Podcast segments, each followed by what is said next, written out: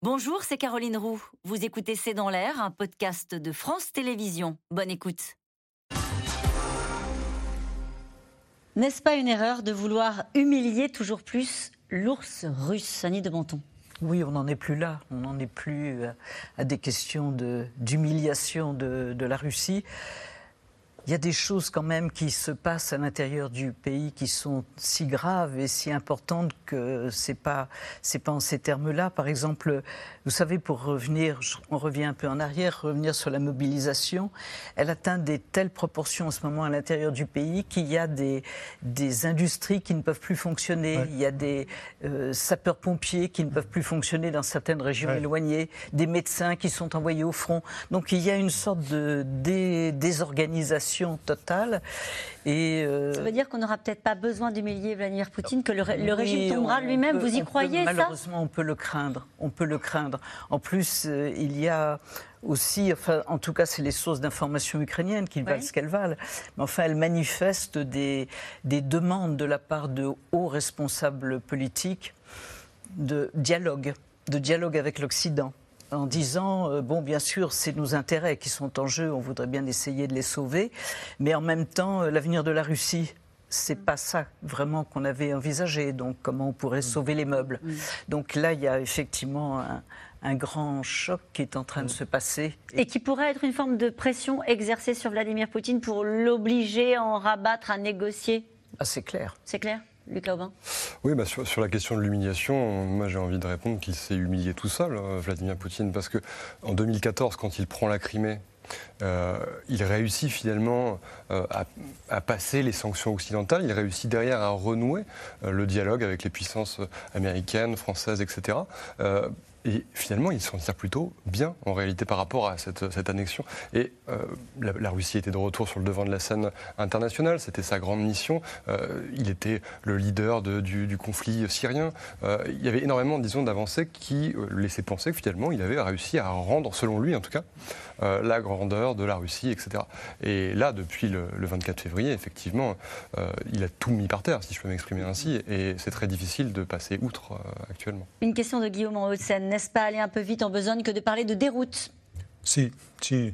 Non, il faut, je pense qu'il ne faut pas exagérer.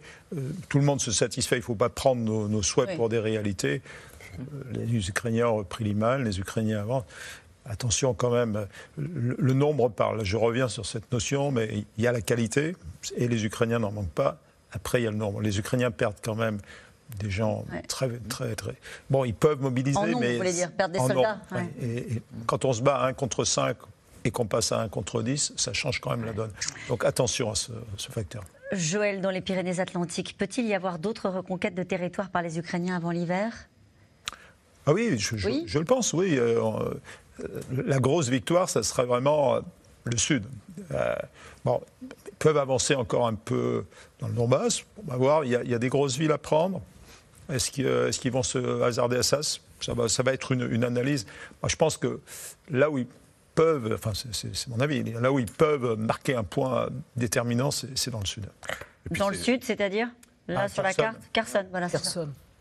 L'hiver n'est pas forcément le signe que tout s'arrête. Non, non. Bah, c'est ce qu'on nous a expliqué. Que non, non, le, combat est, certes, le combat est plus rude, mais en même temps, euh, il est plus favorable en hiver qu'au printemps. Parce qu'au printemps, quand vous êtes dans la boue jusqu'au cou, c'est quand même plus compliqué. Alors que euh, combattre l'hiver dans la neige, dans la glace, mm. euh, l'armée russe sait le faire, et l'armée ukrainienne a appris également à se battre dans ces conditions. Robin, l'armée russe est-elle capable d'armer et d'équiper correctement tous les appelés? Lucas Aubin pour, le moment, en tout cas, les informations dont on dispose laissent penser que non. Euh, les ambitions russes, euh, si on en croit les, fuites, a priori, ce serait de, faire plusieurs vagues de mobilisés. Donc, dans, un premier temps, les 300 000, ensuite 300 000 à nouveau, puis... Il les a, les 300 000 on parle de 200 000 On parle de 200 000 actuellement, effectivement. Donc il les a déjà euh, pas. Euh, effectivement, quand on voit que sur le terrain, il y a déjà des difficultés euh, à construire des camps qui, tiennent la route, quand on voit qu'il y a des difficultés à avoir un armement correct et une organisation correcte, on imagine que la difficulté, là, elle est, toute, elle est toute bête. est-ce qu'on est capable d'armer chaque soldat? Est-ce qu'on est capable de, les, les, habiller, de les entraîner Chacun, sachant que le temps presse, effectivement, et qu'il est pris par le temps. Une question d'Olivier Danlaine. Poutine va-t-il exaucer le vœu du dirigeant tchétchène Razam Kadyrov? Et utiliser des armes nucléaires tactiques Ah, d'abord, il faut revenir sur ce terme en sans cesse tactique, tactique. Oui, c'est du nucléaire. Ce sont des armes nucléaires qui n'ont aucune euh, rien à voir avec les armes conventionnelles les plus puissantes du monde. Donc, ça serait un changement radical, profond, dont nul ne peut vraiment maîtriser. C'est pas du nucléaire acceptable, le nucléaire tactique. Non, ça c'est un mot. Alors, les, Russes ont introduit ça dans leur doctrine, mais bon, fort heureusement, ils s'en sont jamais servis. Ils ont quand même perdu entre guillemets la guerre froide, malgré tout ça. Donc, euh, oui, euh, il faut, être extrêmement vigilant. Si vous comparez Hiroshima, puisque c'est l'échelle de grandeur du nucléaire tactique, c'est sous Hiroshima, mais c'est quand même l'explosion du, port de Beyrouth, par exemple. C'est bien plus que le port de Beyrouth. C'est ça. C'est 100 fois plus que le port de Beyrouth. Euh, ou l'explosion AZF à Toulouse. Vous voyez ce que ça peut faire comme dégâts absolument incroyables. Oui, et puis ça montre, pardon, excusez-moi. Je vous en prie ça montre qu'il y a aussi, euh, on manque d'options du côté russe dans l'escalade. en fait. On est déjà en nucléaire. Voilà, on est dans le nucléaire et on cherche même dans le nucleaire à trouver un mmh. compromis avec le nucléaire. Il a d'autres options avant, euh, cibler des infrastructures vitales euh, en Ukraine, davantage s'en prendre, utiliser des armes chimiques. Il a d'autres options avant oui, le nucléaire. Alors moi, je, pensais, je oui me trompais sans doute, qu'il allait, enfin, dans le cadre de l'annexion, effectivement envoyer, frapper pour montrer qu'il est là, qu'il est présent.